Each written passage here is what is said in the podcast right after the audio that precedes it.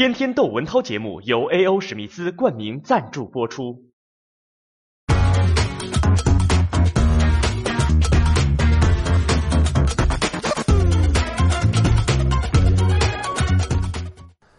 今天临时换题目，让我半夜十二点多再录一段，我只能也是醉了。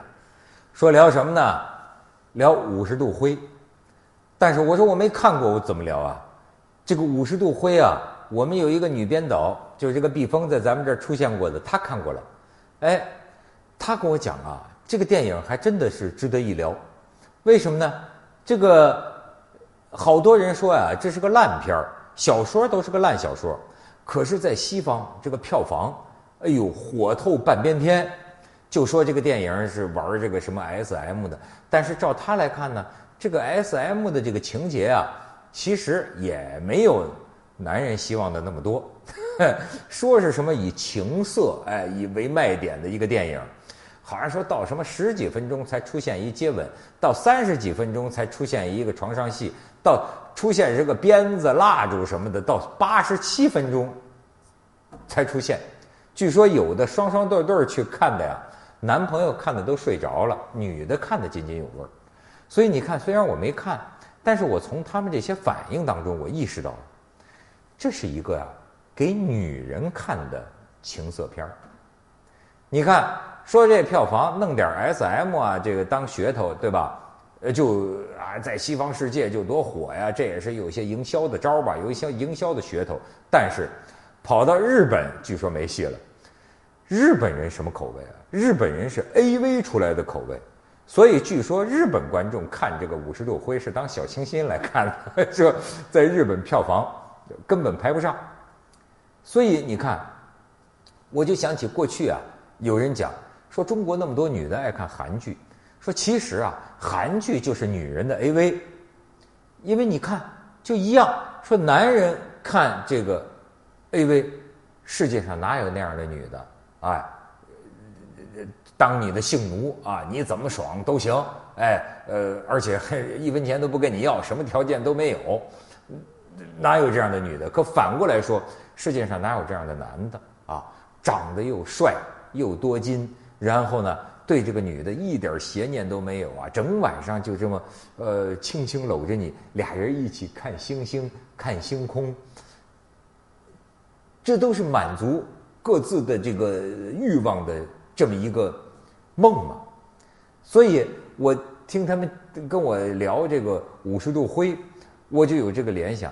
一方面，你要说真聊这个 S.M 这事儿哈。我没研究，但是李银河老师有研究。李银河老师当年写过一本书啊，叫做《虐恋亚文化》，这也是为这个词儿证明。过去咱们管这个词儿啊，叫做这个，呃，这个施虐狂、受虐狂。你看这两个名字啊，实际是有点病理性的定位。但是据说咱们国家的这个性社会学家叫潘光旦，潘光旦先生啊，把这个名字给改成虐恋，就说明。这也是多元化的这个性方式当中的一种，叫虐恋。而且我记得当年我看这个李老师的这个《虐恋亚文化》这个书里，我有一个印象很深，就是说啊，这个 S.M 的心理里边啊，包含着一种啊束缚和自由。比如说英国绅士啊，英国绅士呢最讲面子。最讲地位，最讲尊严，最讲道德，最讲身份。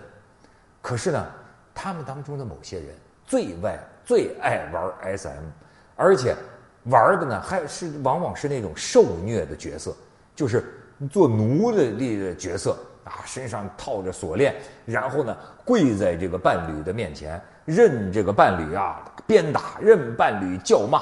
然后呢，一边还哭哭啼啼，哎呀，主子啊，原谅我的罪吧，饶了我吧。主子还这主子原谅他，他还不干，还然后千万不能原谅他。就双方有这个暗语，有这个口令的。比如说我鞭子打你，其实怎么样能避免打过头了呢？打狠了呢？说有有暗号的，比方说咱约好了，咱说这个什么，啊，手机，哎，就是说我要讲，我要喊这个疼啊什么的，你可不能停手，那可能正是我舒服的时候。但是双方约好了这个有有有暗号的，其实就像一块演场戏，你知道吗？哎，真的受不了了，一说手机啊，就知道真不行了，就停手。就说有些维多利亚时期这个英国绅士啊，他在外边装的人五人六的呀，他只有在这种情况下，你知道吗？就变成奴才，变成狗，甚至任人往他身上撒尿。他在他这个时候啊，他突然感觉到。他得到了一个自由，哎，他摆脱了世间种种的身份、地位、面子的这种桎梏之后啊，你他能感觉到的这么一种绝超脱的自由，这个调调我不知道您能不能体会啊？我也没享受过呀，所以要是不能体会，咱不聊这个，咱就聊聊啊，就说。过去以为这个情色呀，女为悦己者容啊，好像男性是什么主要观众，哎，看点这个。但是你看五十度灰，我从这些女性观众的反应看来啊，世道真的是变了。就是说，现在你像小鲜肉啊什么这种称呼，女的也开始把男的当成一个物化的对象。就过去啊，女人最讨厌的是我们男人，就说你们怎么议论起哪个女的长什么模样，长这样，长什么腿，什么胸，把我们女人好像当成一个东西，当成一个物化的东西来形容的时候，我们的女人的人格什么在哪里？现在看来，当这个女人她叫这个小鲜肉的时候啊，她也是把男人物化了，她也是把男人当成一个东西一样在聊。尤其是有些结了婚的那个女的，那家凑在一起聊起老公，聊起这个男人来的时候，哎呦，她老公都没法听，你知道吗？听了之后能达到不举的程度，就能把这男的彻底听颓了。就是你想不到这女的在背后聊男的器官，聊男的这个这个床上的这种表现，能够聊到那么一个一一个程度，什么男的听了什么男的颓，所以。我现在真是觉得，阴阳是不是在逆转？哎，这也不是完全不可能的呀。当年最早母系氏族，对吧？开头就是女的管着的，后来我们男人接管了一阵儿。男人接管呢，我看也没接管出什么好结果来，一一口气儿接管出好几个世界大战，那家几千万几千万的死人啊。但是现在呢，你看在基本。大体和平的这个年代，而且人类啊不靠这个呃棍子呀、什么什么的枪炮来取胜的时候，和平竞争的年代，你现在发现考试成绩啊，女孩子的成绩也越来越好，而且你甚至会发现幼儿园里，哎，这我见的好几回了，女孩打的这个小男孩满街跑啊，这就是整个好像这个风水变了似的。